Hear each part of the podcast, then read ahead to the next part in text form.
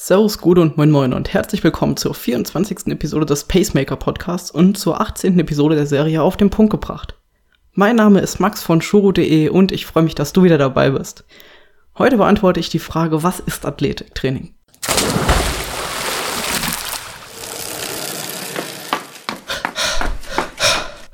Pacemaker, der Podcast, der dich ans Ziel bringt. Wenn Schwimmen, Radfahren und Laufen unsere drei Hauptdisziplinen sind, ist das Athletiktraining sowas wie die Unterstützungssportart, weil wir eh so weniger haben.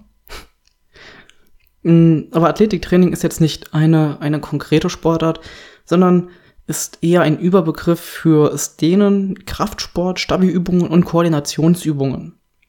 Und das hat unterschiedliche Ziele. Aber insgesamt soll es unsere drei Hauptsportarten, Schwimmen, Radfahren, Laufen, unterstützen. Zum einen versucht es die Stabilität zu verbessern oder ist das Ziel, Stabilität zu verbessern. Das heißt, dass deine Muskeln, deine Sehnen und Bänder stabiler sind gegen Verletzungen und dass du eine bessere Körperspannung hast. Das heißt also, dass du dadurch schneller bist auf dem Wettkampf oder im Training, als auch, dass du eine bessere Haltung hast, wenn du, wenn du längere Einheiten hinter absolvierst oder auch im Wettkampf. Denn umso länger du trainierst oder dein Wettkampf ist, desto eher fällst du dann in eine komfortablere Haltung, die sich zwar besser anfühlt für dich, aber nicht mehr so ökonomisch ist und eigentlich anstrengender für deinen Körper ist. Zudem ein anderes Ziel ist Kraft aufbauen. Das heißt, du sollst jetzt nicht die mega Muskeln bekommen wie ein Bodybuilder, sondern viel eher, dass du eine höhere Kraft über einen längeren Zeitraum erbringen kannst.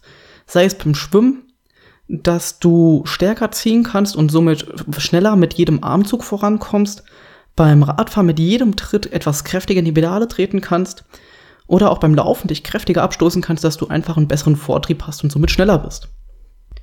Das dritte Ziel von Athletiktraining ist Schnelligkeit. Das heißt zum einen, dass du reaktionsschneller bist, falls irgendwas Ungewöhnliches auftreten sollte im Training, wie zum Beispiel eine Wurzel oder im Wettkampf eben ein Athlet, der plötzlich vor dir stolpert aber auch, dass deine Muskeln schneller reagieren. Und du somit nicht wie eine, eine Ente erst langsam losschwimmen musst, sondern dass du los nicht sprinten kannst, aber dass du schneller reagierst. Der vierte Punkt ist Koordination. Umso koordinativ besser du bist, umso schneller, schneller reagierst du natürlich und kannst somit auch Verletzungen vorbeugen. Außerdem fördert es deine Gehirn-Muskelreaktion, was eben wiederum auch zur Schnelligkeit dazu zählt. Und der letzte Punkt ist Dynamik. das kannst du dir am besten wie einen Flummi vorstellen. Wirfst du zum Beispiel einen Flummi aus einem Meter Höhe, prallt er ab und fliegt wieder ziemlich hoch. Nimmst du hingegen einen Holzklotz, den du aus einem Meter Höhe herunterwirfst, bleibt er einfach liegen. Und so ungefähr kannst du dir das auch mit deinen Muskeln vorstellen. Wenn du auftrittst mit dem Fuß und eher ein Flummi bist, dann hast du die Energie in deinem Muskel bzw. in dem Muskel und den Sehnen und Bändern gespeichert und kannst diese wieder nutzen, um dich nach vorne abzustoßen. Sind deine Muskeln aber hingegen eher wie ein Holzklotz, ja, bleibst du stehen und musst wieder sehr viel Energie aufwenden, damit du wieder vorankommst. Neben all diesen Punkten bietet es auch echt etwas Abwechslung zu dem manchmal eintönigen und stupiden Triathlon-Training. Und besonders in der Gruppe macht es auch mehr Spaß, ähm, mal zu trainieren, als ständig nur alleine. Kommen wir noch zu der Frage, wann solltest du das machen und was gibt's da für Möglichkeiten? Grundsätzlich kannst du das das ganze Jahr über machen. Das heißt, am Anfang der Saison kannst du damit ganz normal und locker anfangen, um reinzukommen.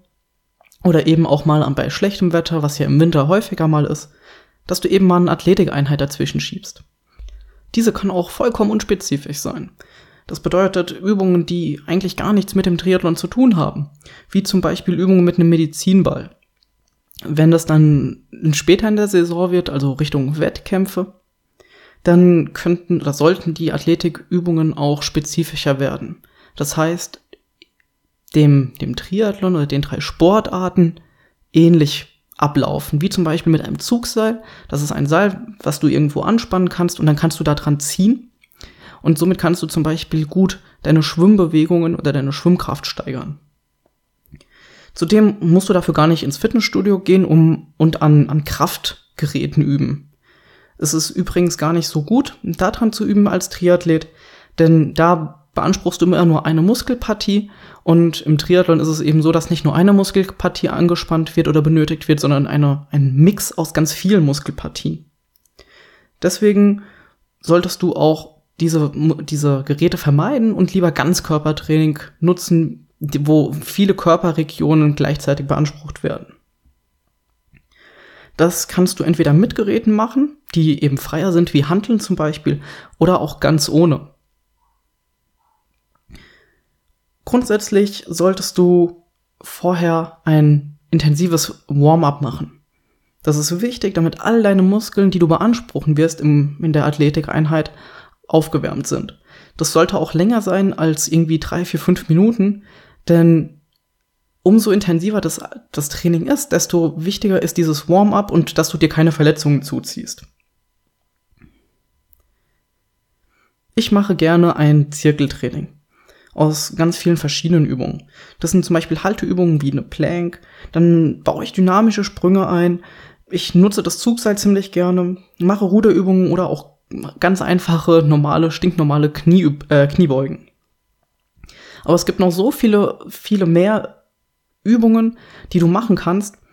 Und ähm, die jetzt alle aufzuzählen wäre, wäre unmöglich. Und das dann noch zu kombinieren in einem Zirkeltraining, also das heißt, dass du irgendwie drei, vier, fünf Übungen hast ähm, in deinem Training und die dann in drei oder vier Wiederholungen immer wieder machst. Somit hast du eine wahnsinnige Abwechslung für jedes Training und es wird dir echt nicht langweilig. Wie gesagt, wenn du noch einen Trainingspartner hast oder eine ganze Gruppe, wird das umso besser.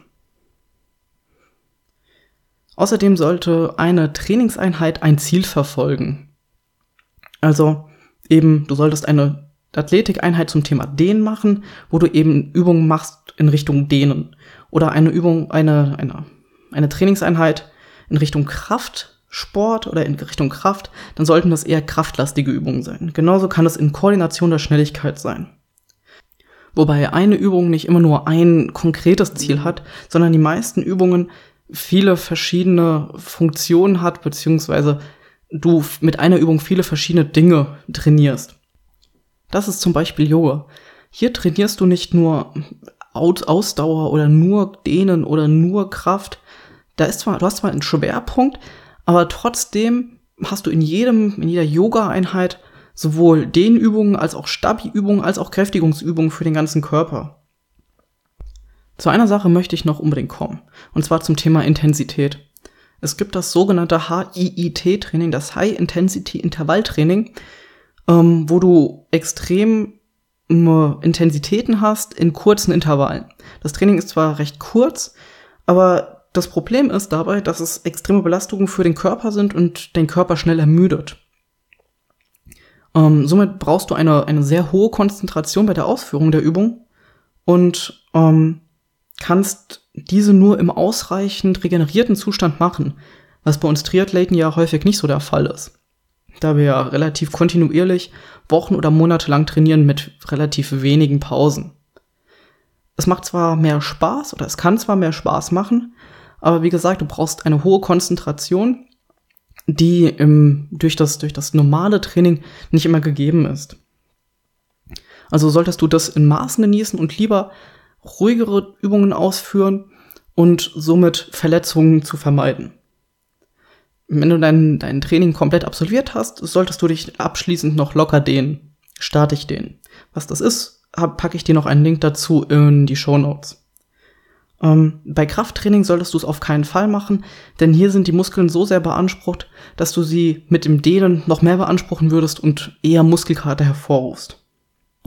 Wenn du zu dem Thema noch Fragen hast, schreib mir gerne eine Mail an max.shuro.de oder schau mal auf shuro.de slash 024 nach. Da findest du nochmal das Transkript und noch ein paar weitere Links. Ja, ich bin Max von shuro.de und wenn du Bock hast, folg uns auf Facebook und auf Instagram. Dort heißen wir shuro.de oder abonniere unseren Newsletter auf shuro.de.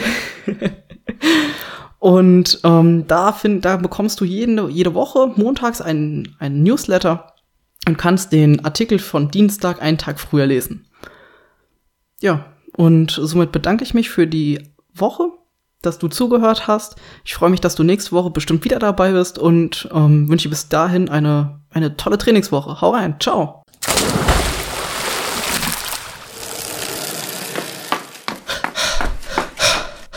Pacemaker, der Podcast, der dich ans Ziel bringt.